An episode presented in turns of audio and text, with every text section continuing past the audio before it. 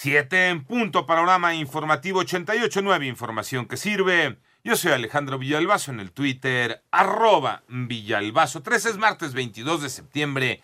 Iñaki Manero, ¿cómo estás Iñaki? ¿Cómo estás Alex Villalbazo? Amigos de la República Mexicana, gracias por seguir en Panorama. En el panorama COVID, la cifra de muertos por coronavirus en el mundo sigue su marcha hacia el millón de personas. Al momento se ubica en 964.839 víctimas. En tanto, el número de casos suma 31.328.238 personas, aunque de estas al menos 21.503.469 se recuperaron. Y en España, la presidenta de la Comunidad de Madrid, Isabel Díaz Ayuso, solicitó la ayuda del ejército para luchar contra la propagación del coronavirus en la ciudad donde se ha ordenado el cierre parcial de algunas zonas.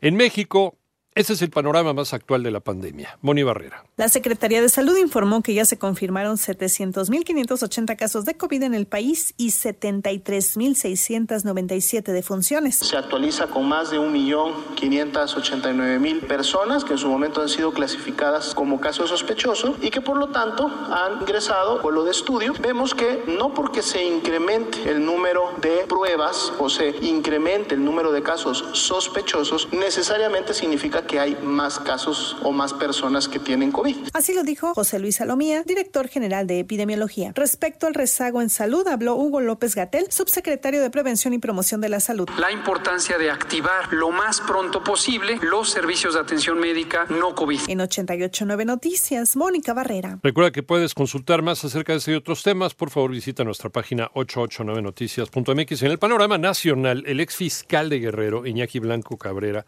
sostuvo que no tuvo conocimiento de la infiltración del crimen organizado en la Escuela Normal Rural de Ayotzinapa, Isidro Burgos, pero consideró que esta versión debe ser revisada luego de ser expuesta por un sobreviviente de los ataques del 26 de septiembre de 2014. En tanto, los papás de Evan Omar Polina, niño que falleció por cáncer, interpusieron una denuncia ante la Fiscalía General de la República contra el presidente de la República, el titular del IMSS, Robledo, y Jorge Alcocer, secretario de Salud, por el delito de homicidio cometido contra un menor. Mientras las lluvias en Tabasco provocaron que los terrenos donde se construye la refinería Dos Bocas quedaron inundados. Y el ex candidato a la presidencia, Ricardo Anaya, anunció que ha decidido regresar de lleno, dice, a la vida pública.